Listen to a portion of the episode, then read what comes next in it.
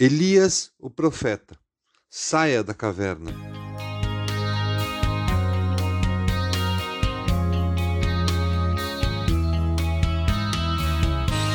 Depois de ter sido usado por Deus para restaurar o altar e o povo se voltado para o Senhor, reconhecendo como Deus, Elias deve ter pensado que a sua luta havia acabado. Caso tenha pensado assim, estava enganado. Vamos lembrar o que tinha acabado de acontecer. Elias havia derrotado e matado todos os profetas de Baal.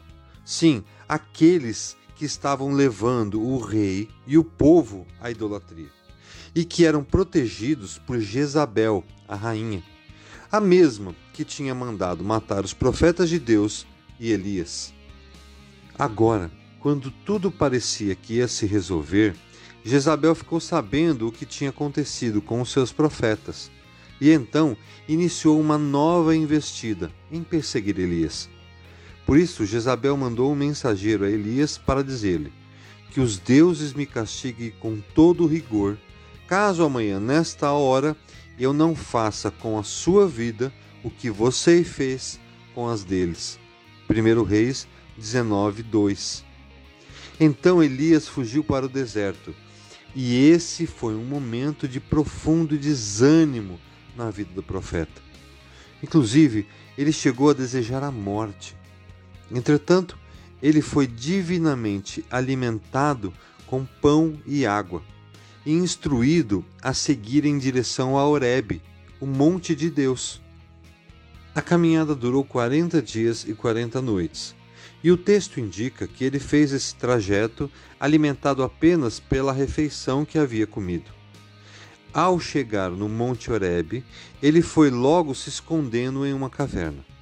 Quando Deus pergunta o que ele estava fazendo lá, se escondendo, seria como se estivesse questionando o profeta sobre o porquê, depois de tudo que Deus tinha feito, toda demonstração de amor e poder estava com medo.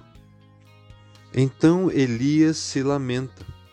Tenho sido muito zeloso pelo Senhor, Deus dos exércitos. Os israelitas rejeitaram a tua aliança, quebraram os teus altares e mataram os teus profetas à espada.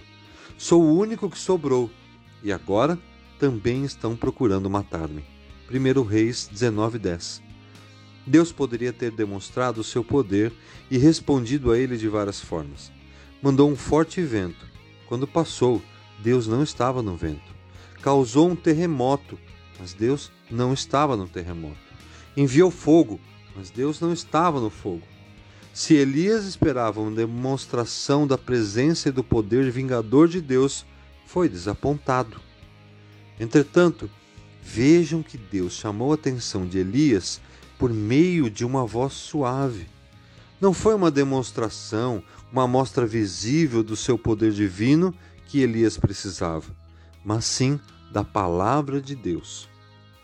Sempre que parece que o nosso clamor é vazio e sem resposta, é porque estamos esperando que ele responda da forma que nós queremos. Mas com o Senhor não funciona assim. Deus não precisa agir da maneira que esperamos, nem na hora que desejamos. Ele pode nos deixar caminhar por 40 dias ou 40 anos, procurando respostas para os desafios que enfrentamos.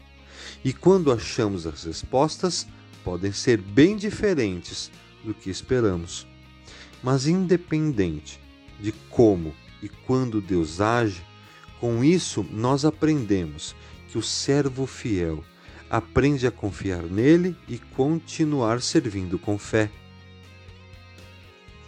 Contudo, devemos lembrar que nunca ficamos sem resposta. Não é porque não estamos vendo o agir de Deus que ele está inerte.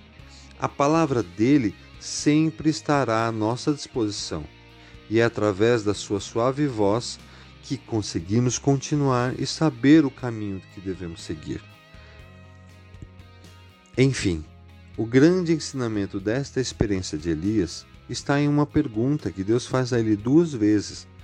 O que você está fazendo aqui, Elias?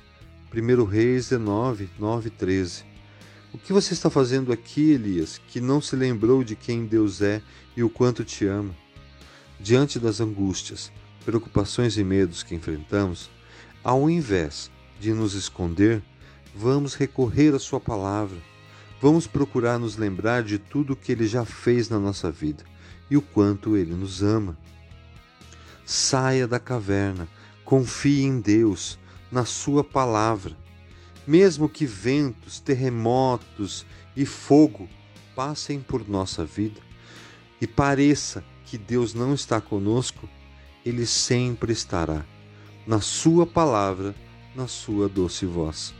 Saia da caverna